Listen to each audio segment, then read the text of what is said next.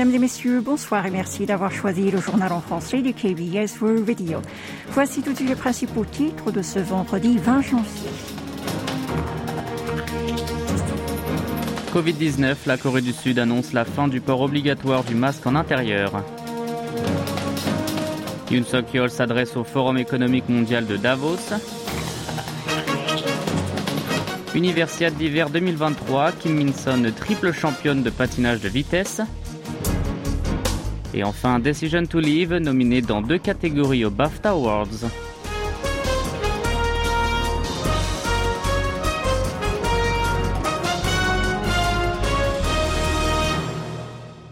Trois ans, c'est le temps qu'il a fallu pour retrouver la vie comme avant. Dans quelques jours, on pourra non seulement mieux respirer, mais aussi plus facilement reconnaître les gens, car il sera facultatif de porter le masque dans les espaces clos, soit à partir du lundi 30 janvier.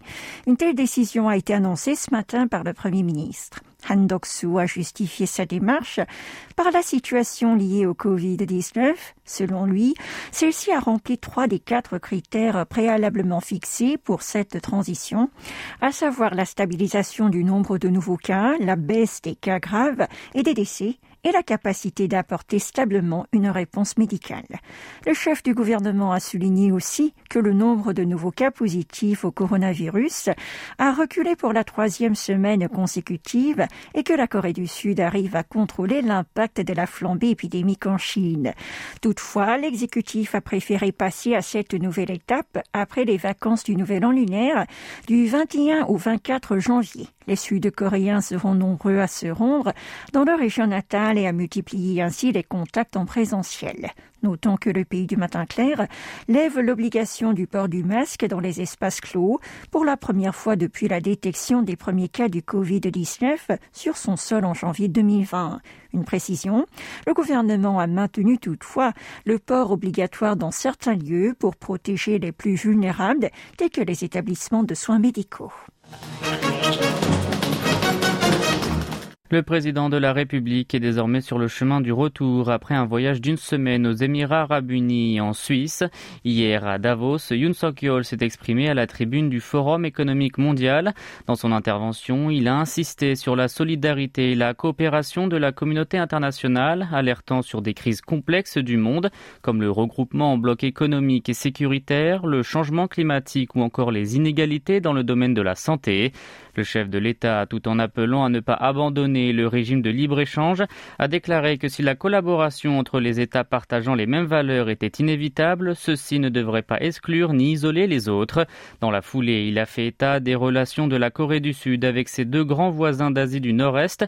Selon le président Yoon, la Corée du Sud partage les valeurs universelles avec le Japon et plus ou moins différente de la Chine, mais elle favorisera une coopération dite convergente avec celle-ci.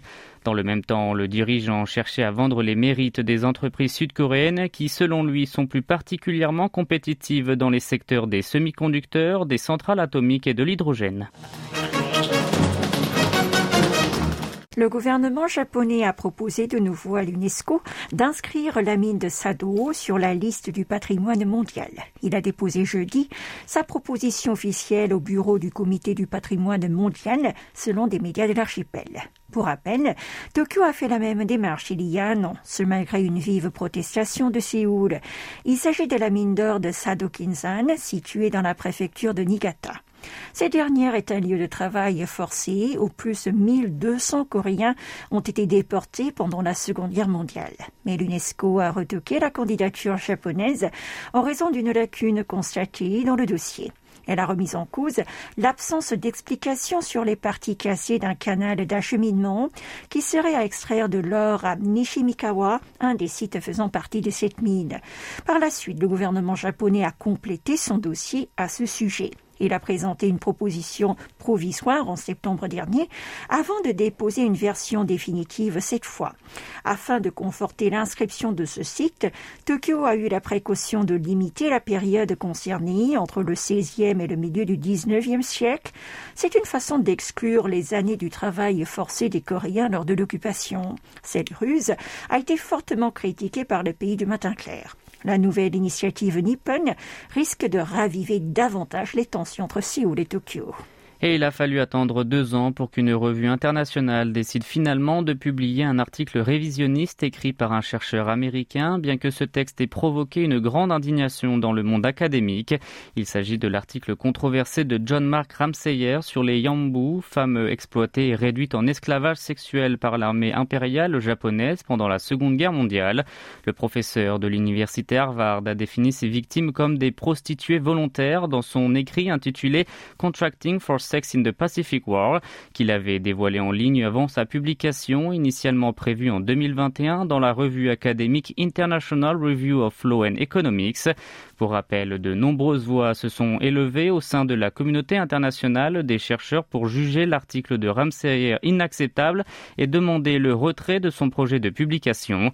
Elsevier, l'éditeur de la revue en question, a mis en ligne jeudi la version définitive de l'article incriminé en vue de le publier dans le numéro de janvier 2023. En même temps, il a expliqué qu'il avait demandé à six historiens de réexaminer le texte suite à une vive critique. Deux d'entre eux n'ont pas accepté la mission et les quatre autres ont tous révélé des problèmes de méthode et d'interprétation dans l'article de Ramseyer. Malgré cela, la revue internationale a décidé de publier l'écrit controversé tout en ajoutant l'expression de l'inquiétude, soit un dispositif censé avertir les lecteurs du souci de fiabilité sur certains propos. Vous êtes à l'écoute du journal en français sur KBS World Radio. Un grand feu s'est déclaré ce matin vers 6h30 dans le village de Kulung, l'un des derniers bidonvilles de Séoul, qui est situé dans l'arrondissement de Gangnam et contraste de façon choquante avec les autres quartiers UP de ce dernier, devenu célèbre avec la chanson de Sai. Les autorités anti-incendie ont tout d'abord évacué la zone à risque afin de mettre 500 personnes à l'abri. Au bout de 50 minutes, elles ont déclenché l'alerte de niveau 2 en mobilisant de grands moyens y compris quelques hélicoptères bombardiers d'eau. Vers 11h50, ils ont fini par éteindre le brassier.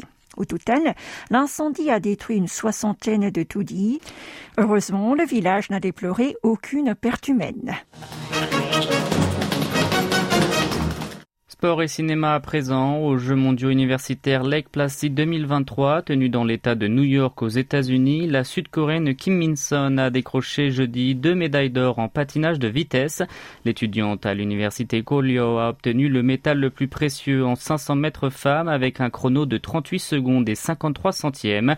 La jeune femme de 23 ans a ensuite de nouveau remporté l'or dans la catégorie relais mixte avec son camarade Han Hyun-jun en tandem. Avec ses succès, Kim est à trois reprises sur la plus haute marche du podium à l'Universiade d'hiver 2023. En effet, elle s'était imposée lundi dernier sur le 1000 mètres dames.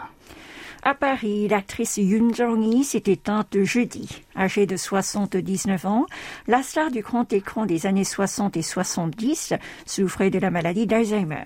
Partie en France en 1973, la jeune femme avait d'abord fait des études de cinéma, puis épousé le pianiste de renommée mondiale Pek Kono. Poetry de Yi Chang-dong, sorti dans les salles en 2010, restera ainsi comme son dernier film. Notons qu'en 2011, il a eu l'honneur de recevoir le titre d'officier de l'Ordre des Arts et des Lettres de la part du gouvernement français.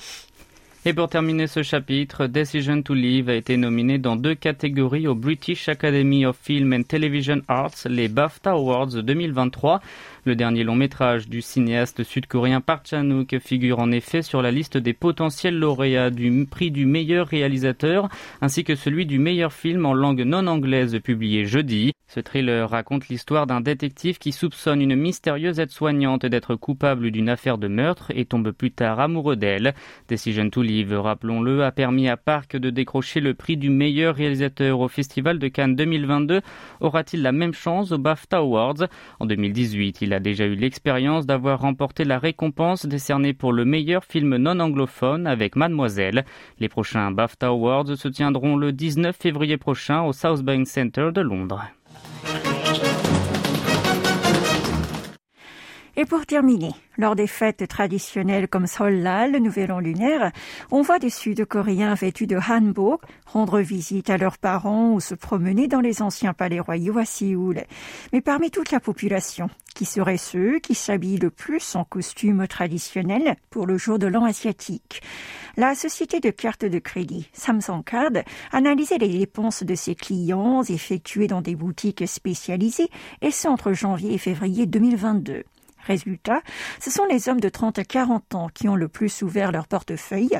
Ils sont suivis des femmes de la même tranche d'âge. Viennent ensuite les dames quinquagénaires. Samsung Card estime que les couples d'une trentaine d'années qui ont des enfants en bas âge achèteraient plus de hanbok que les autres. Les femmes de 50 à 60 ans, quant à elles, le porteraient plus souvent puisqu'elles sont familières avec la tradition.